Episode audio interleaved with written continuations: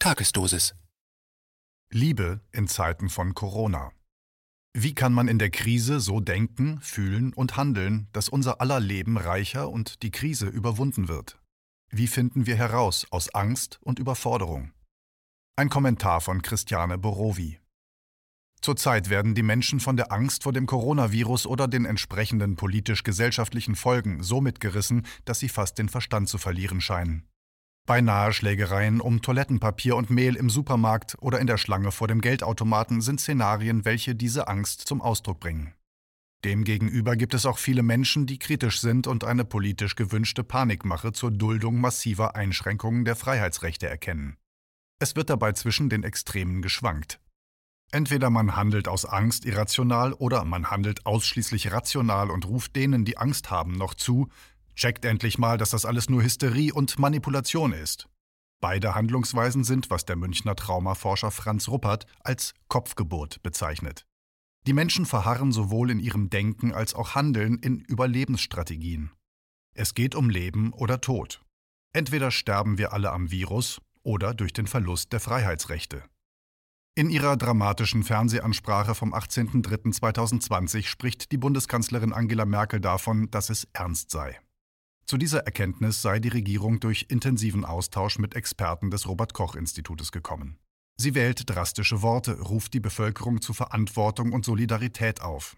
Parallel dazu werden die Einschätzungen des Internisten und Lungenarztes Wolfgang Wodak zum Coronavirus intensiv diskutiert und schon titelt die Welt am 19.03.2020 Zitat Christian Drosten zerlegt Wodak. Zitat Ende.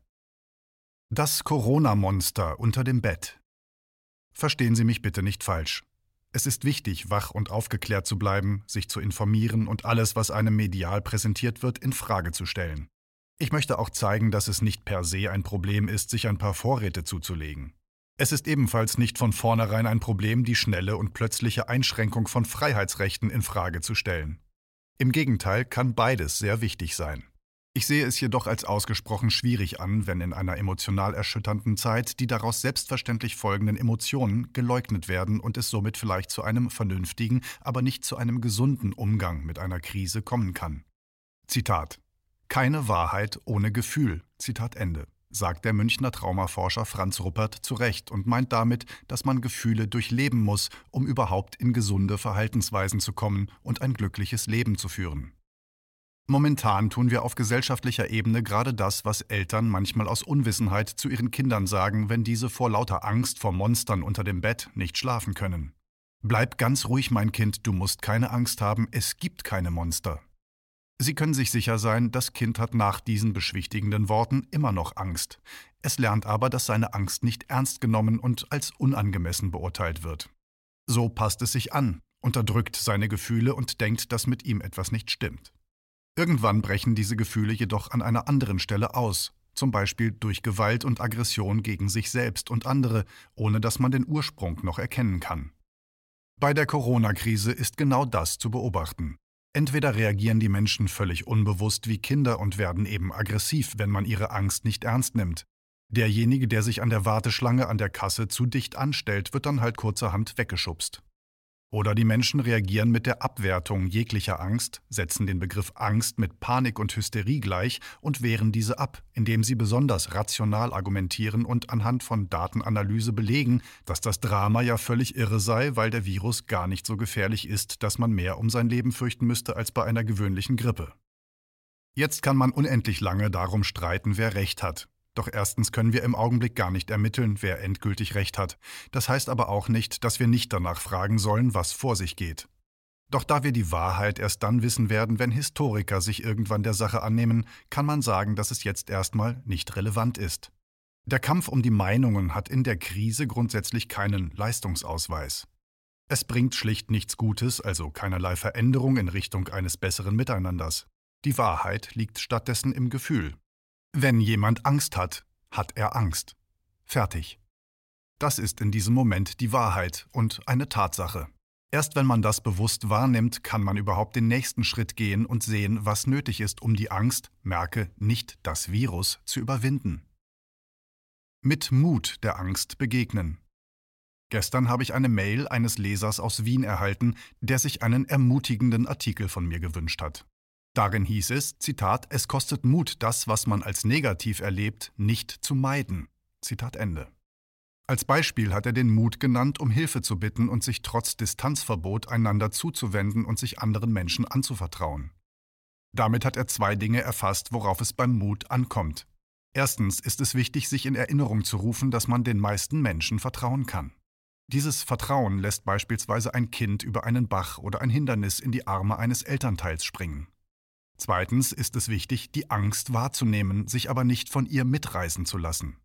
Um im Beispiel zu bleiben, nimmt das Kind vor dem Sprung seine Angst wahr und zögert, doch schließlich entwickelt es ein Vertrauen, entweder in sich oder in die Eltern, und springt.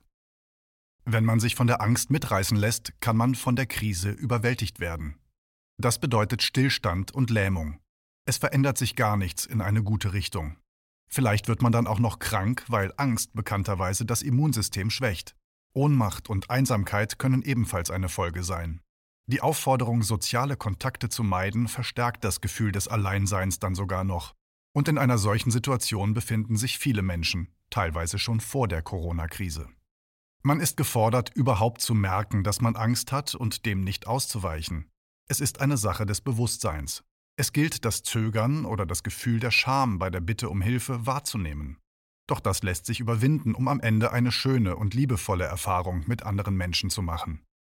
Mut zu haben lohnt sich, denn es bringt, völlig unabhängig von Medien und Meinungen, Menschen dazu, neue Wege zu gehen und Dinge zu denken und zu tun, die man vorher noch nie so gesehen hat. Mut bringt die Kraft, Hindernisse zu überwinden und Krisen durchzustehen und mit etwas Glück sogar eine Erfahrung von neuer Gemeinschaft und Solidarität zu machen. Mit Liebe der Angst begegnen. Angst lässt sich nicht wegmeditieren. Sich alles wird gut vorzubeten, ohne die Angst selbst anzusehen, ist nur ein Verdrängungsmechanismus und eine Pseudoruhe, denn wenn man die Angst unterdrückt, dann ist sie wie ein Ball, den man unter Wasser drückt. Er springt irgendwann mit voller Wucht wieder an die Oberfläche. Sich Angst einzugestehen geht allerdings nur, wenn man sich selbst nicht dafür verachtet oder abwertet. Wenn wir uns selbst auch dann noch mögen, wenn wir mal ängstlich sind, fällt es viel leichter, der Angst zu begegnen, sie zu analysieren und ihr schließlich das zu geben, was sie braucht. Wer Liebe sät, wird Liebe ernten. Der erste Samen der Liebe ist in unser eigenes Herz gepflanzt. Viele kennen die typischen Reaktionen auf Angst und Schrecken wie Erstarren, Flucht und Angriff. Das sind ganz gesunde Reaktionen, die das Überleben sichern können.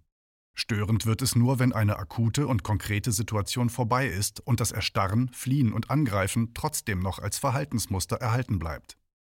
In der momentanen Situation gibt es viele Gründe, Angst zu haben. Es wird gesagt und massenmedial gezeigt und beständig wiederholt, dass es, Zitat, ernst, Zitat Ende ist. Es geht ja vielleicht tatsächlich um Leben oder Tod, also kann man es schon mit der Angst zu tun bekommen.